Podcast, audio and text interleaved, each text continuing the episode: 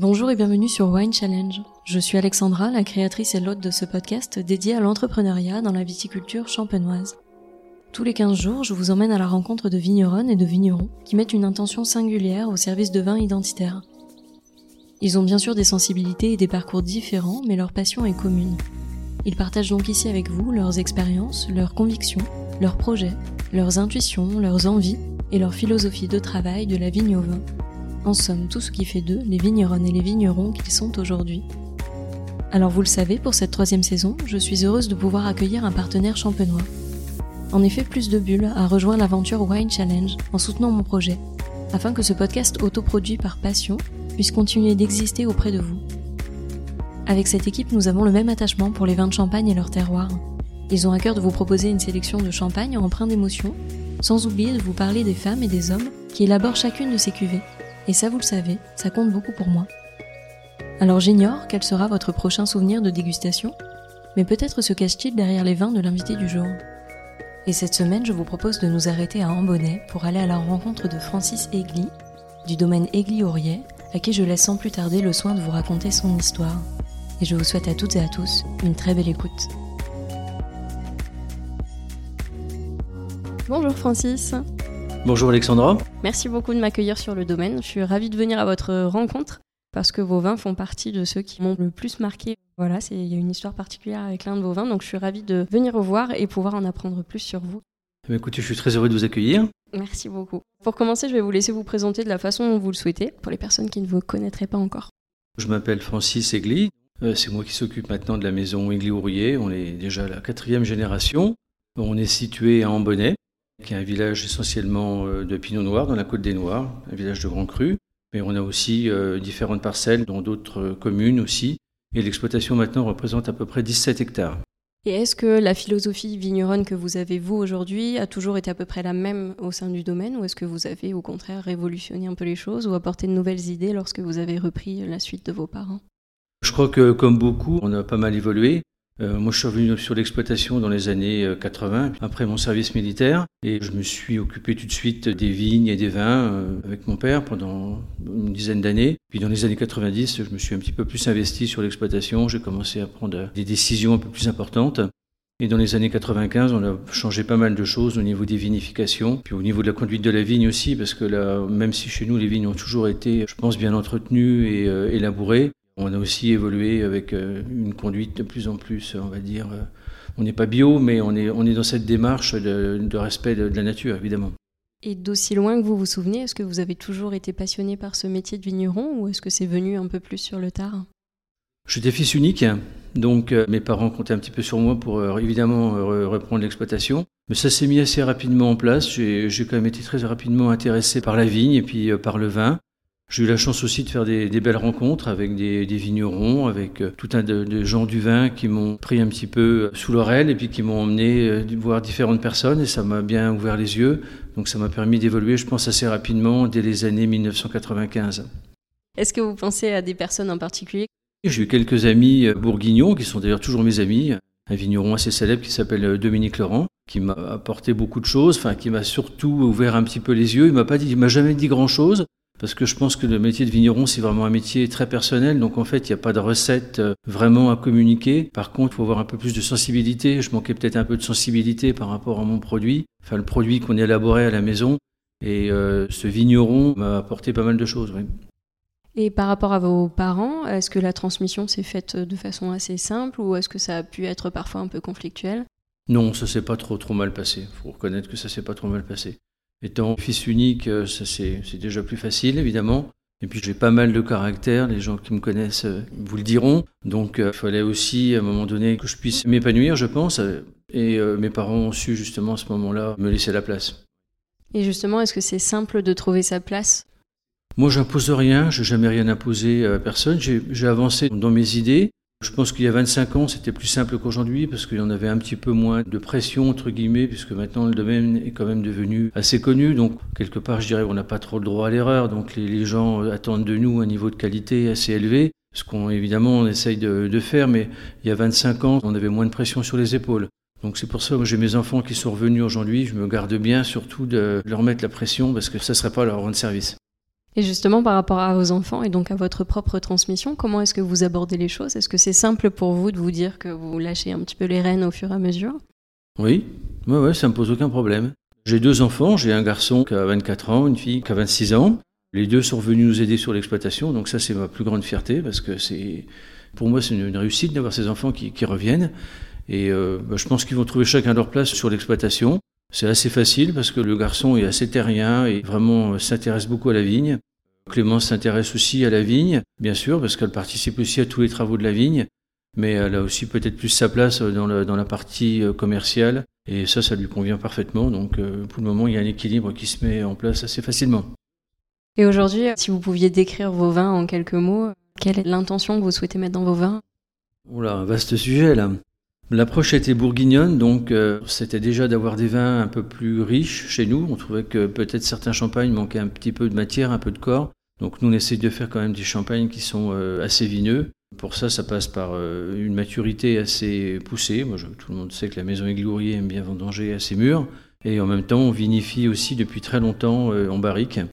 Donc tout ça, ça amène un peu plus de richesse, un peu plus de complexité au vin, puisque les vins sont élevés sur lit pendant pratiquement un an, ce qui apporte un petit peu plus de gras. Voilà, c'est un peu la méthode de chez Égliorier. Et ça, ça a toujours été? Non, non, ça c'est moi qui l'ai mis en place dans les années 95. Quand euh, j'ai fait mon petit parcours initiatique euh, en Bourgogne et ailleurs, j'ai compris qu'il fallait un petit peu peut-être évoluer dans ce sens-là par goût, hein, juste par goût, pas dans le but de mieux vendre ses vins ou quoi que ce soit. C'était déjà au départ, c'était vraiment une démarche complètement liée au produit. Et après, le commerce est venu par la suite, mais c'était vraiment la démarche, elle était vraiment euh, par rapport au produit, quoi. Voilà, par rapport au champagne, au vin qu'on voulait faire. Et vous parlez justement de votre parcours initiatique. Quel a été votre parcours de formation? J'ai pas fait beaucoup d'études en viticulture. Déjà, j'en ai même pas fait du tout. Donc voilà, non, j'étais euh, plutôt bon élève, mais j'ai fait euh, simplement un bac de gestion. Et euh, j'aurais, je pense, pu continuer à l'école parce que j'étais plutôt bon élève, mais euh, il y avait euh, du travail au domaine. À cette époque-là, c'était dans les années 80, on était une toute petite maison. Mes parents comptaient un peu sur moi pour revenir sur l'exploitation. Donc je suis tout de suite revenu travailler sur l'exploitation. Et bah, après le parcours, c'était simplement la rencontre avec des beaux vignerons, des belles personnes qui m'ont expliqué pas mal de choses, enfin, ou tout du moins qui ont essayé de me sensibiliser un petit peu plus au vin. Donc tout ce que vous avez appris sur la vigne, sur le vin, vous l'avez appris sur le tas en fait? Oui, pratiquement, ouais. Je suis pas du tout contre les écoles, mais je pense que c'est quand même un métier où il faut avoir beaucoup de sensibilité. Et tout ça, ça s'apprend quand même. On en apprend tous les jours, quand même aujourd'hui. Je pense qu'on peut encore apprendre des choses. On ne détient jamais complètement la vérité. Et il faut toujours être à l'écoute, être euh, sensible aux évolutions, aux produits. Et se dire qu'on n'est jamais le meilleur, ça c'est très important. Quoi. Et est-ce que parfois vous avez regretté de ne pas avoir eu de formation purement théorique, on va dire, sur le vin et la vie Honnêtement, non. Non, parce que c'est trop compliqué, c'est trop vaste, donc euh, c'est pas à l'école qu'on apprend tout ça. À l'école, on apprend euh, des bases de viticulture, des bases d'œnologie, tout ça c'est bien, mais ça reste que des bases. Et pour faire un produit de qualité, il faut vraiment passer à autre chose, quoi. Vous vous êtes jamais senti pas à votre place ou pas légitime par rapport à ce que vous faisiez, du fait que vous n'ayez pas eu de cette formation, mais que vous ayez appris uniquement euh, par vous-même au fur et à mesure des rencontres? Bah, dans les années 80, on se posait beaucoup moins de questions. C'est quand même euh, il y a déjà très très longtemps, hein. 40 ans. Donc moi j'avais déjà à l'époque un bac. J'avais déjà un baccalauréat en 1980. Euh, il y avait déjà beaucoup de monde qui avait le bac, mais bon, il n'y avait pas forcément beaucoup beaucoup de monde qui faisait des études supérieures. Bon, euh, moi honnêtement à l'époque ça me, ça me suffisait très très bien. Sur le regret, c'est peut-être de ne pas avoir profité peut-être de partir à l'étranger et puis d'apprendre une langue comme l'anglais, parler parfaitement l'anglais, parce que là franchement j'ai un tout petit niveau d'anglais. On peut toujours apprendre quelque chose quelque part, mais euh, une fois de plus, pour moi, c'est pas technique. C'est pas une cuverie où il y a plein de cuvinox ou euh, c'est tout du dernier. Euh, c'est pas ça qui m'impressionne. Ce qui va m'impressionner plutôt, c'est ce qu'il y a dans la bouteille. Et à partir de là, quand il y a quelque chose qui m'impressionne dans la bouteille, je me demande comment que les gens ont pu faire pour faire un tel produit. C'est ça qui m'intéresse. Et est-ce que vous aimez faire des essais euh, en cuverie euh, sur des nouvelles cuvées assez régulièrement, tester de nouvelles choses, des nouveaux contenants, des nouvelles approches dans le vignoble? On expérimente toujours un petit peu, bien sûr. Il n'y a rien d'acquis. Maintenant, je pense avoir fait un petit peu le tour, mais euh, peut-être que la nouvelle génération aura des idées et ce sera eux maintenant de prendre le relais, en, essayant de les aider, bien sûr. Est-ce que vous avez des terroirs ou des cépages coup de cœur sur lesquels vraiment vous avez aimé travailler tout au long de votre carrière de vigneron? On a quelques cuvées maintenant à la maison qui sont devenues un petit peu célèbres, comme le blanc de noir Vivigne. On a refait cette cuvée-là il y a très très longtemps, puisque le blanc de noir n'existait pratiquement pas, ou enfin, peu de personnes faisaient de blanc de noir, puisque nous, on a refait cette cuvée-là en 1989. Ça, c'est une cuvée qui nous a fait connaître, on va dire, qui nous a rendu un petit peu célèbres, entre guillemets. Ce qu'on a fait aussi chez nous, c'est les couteaux champenois rouges. Mon père en faisait déjà, qui était très bon, mon grand-père aussi. Mais on est passé, je pense, encore à une vitesse supérieure maintenant. Et ça, ça a été 20 ans de recherche, oui. Qu'est-ce que vous pensez justement de cet engouement autour des couteaux aujourd'hui? Oui, on commence à trouver quelques bons couteaux champenois. C'était compliqué encore il y, a, 20 ans. Enfin, c'était dans des styles un peu différents qui correspondaient à l'époque à la Champagne, qui correspondaient pas forcément au goût du consommateur. C'était ça le problème, c'est que les champenois aimaient leur vin. Mais quand les vins quittaient la région de la Champagne, les clients étrangers ou les clients français trouvaient quand même que les coteaux étaient souvent un petit peu légers. Donc euh, on essaie de remédier à tout ça. Maintenant, évidemment, il y a tout un tas de nouveaux vignerons qui arrivent, qui vont sûrement essayer aussi. Il y a déjà plein de choses qui avancent, évidemment, et ça, c'est plutôt bien. Pour moi, ce n'est pas des concurrents. Je pense qu'au contraire, plus on sera à faire de bonnes choses dans une appellation, plus on tire l'appellation vers le haut, et mieux c'est. Et quels conseils vous pourriez donner à la nouvelle génération de vignerons? C'est un métier de passion. Hein. Donc moi j'étais passionné par mon métier, j'ai jamais eu besoin de me forcer pour faire mon travail. Euh, le métier de la vigne c'est un métier dur, c'est un métier où il ne faut pas compter ses heures. C'est déjà ça qu'il faut euh, leur dire aujourd'hui, euh, je pense aux jeunes, c'est qu'il ne faut pas s'imaginer que ça a toujours été un métier facile. Aujourd'hui on est devenu peut-être certains vignerons des vignerons un peu connus et on a un bon niveau, mais à part ça, je crois qu'il faut être capable de faire la différence entre un bon vin et un moins bon vin. Ça paraît basique. Après, essayer de comprendre pourquoi celui-là, s'il est meilleur, pour quelles raisons et comment qu'on peut faire. Mais il n'y a pas de mode d'emploi. D'une année sur l'autre, on vinifie pas de la même façon. Les dates de vendange, elles sont pas fixes tous les ans. Tout ça, c'est des paramètres importants. La conduite de la vigne, il y a tellement de paramètres que donner une recette qui va marcher peut-être un an, mais pas l'année suivante, c'est pas leur rendre service. Quels sont, selon vous, les prochains challenges qui attendent cette région-là dans l'avenir? Ben, La Champagne, depuis 30 euh, ans ou 40 ans, elle a fortement évolué. J'ai une petite théorie là-dessus. Je dis qu'aujourd'hui, les gens, ils veulent bien payer des bouteilles chères, mais ils veulent pas se faire voler. Quoi. Donc aujourd'hui, ça veut dire que les gens, ils sont prêts à acheter des bouteilles de qualité et chères. Ça, c'est une évolution qui n'existait pas vraiment en Champagne avant, puisque comme la Champagne était peut-être un peu à la traîne par rapport à Bordeaux ou par rapport à la Bourgogne, mais aujourd'hui, il y a un écart qui se creuse assez important entre des cuvées de Champagne assez classiques, on va dire, et quelques cuvées qui peuvent être haut de gamme, où là, bizarrement, c'est sur ces cuvées-là que les gens aujourd'hui sont le plus demandeurs. Donc ça, c'est une évolution importante en Champagne depuis euh, une vingtaine d'années. Oui. On parle beaucoup maintenant des labels. Quelle est votre vision à vous sur euh, toute cette partie-là? Alors les labels, c'est un plus. Je pense que c'est aussi pour certaines choses comme le HVE et compagnie, je pense que c'est beaucoup d'administratifs, beaucoup moins de choses vraiment sur le terrain. Moi, c'est le terrain qui m'intéresse. Une fois de plus, ce qui m'intéresse, c'est ce qu'il y a dans la bouteille. Et euh, je suis pas sûr que ça révolutionne complètement la qualité des vins de champagne. Maintenant, ça rassure le consommateur mais je suis pas sûr que ça soit assez fort encore quelque part. C'est déjà un premier pas, mais moi je ne chercherai pas l'agrément HVE euh, parce que je pense que j'ai déjà dépassé ce stade et je pars plutôt du principe qu'il faut que les clients nous fassent confiance. Et le plus important, c'est que les clients reviennent. Hein. C'est ça le plus important, c'est que les clients soient contents du vin. Donc moi j'ai toujours une relation assez proche de mes clients, une vision euh, globale, HVE euh, ou pas HVE, ça ne va pas changer grand-chose pour moi. Et cette année a été assez compliquée en Champagne. Quel a été l'enseignement que vous avez pu tirer de cette nouvelle année? Alors c'est vrai que ça a été une année assez compliquée avec euh, dès le printemps de la gelée, une période de froid après qui s'en est suivie, avec euh, pas mal de dégâts dans les vignes, fin de printemps, début d'été euh, très très pluvieux, avec une pression maladie énorme. Dans notre secteur, on s'en est encore pas trop trop mal sorti, donc euh, moi je me plains pas. Chez nous, on a réussi, euh, comme on dit, quand même à faire le plein, donc euh, on fait quand même une, vendange en quantité et en qualité aussi. Ça peut sembler étonnant, mais ça sent très bon dans la cave, donc je pense que les vins seront de bonne qualité.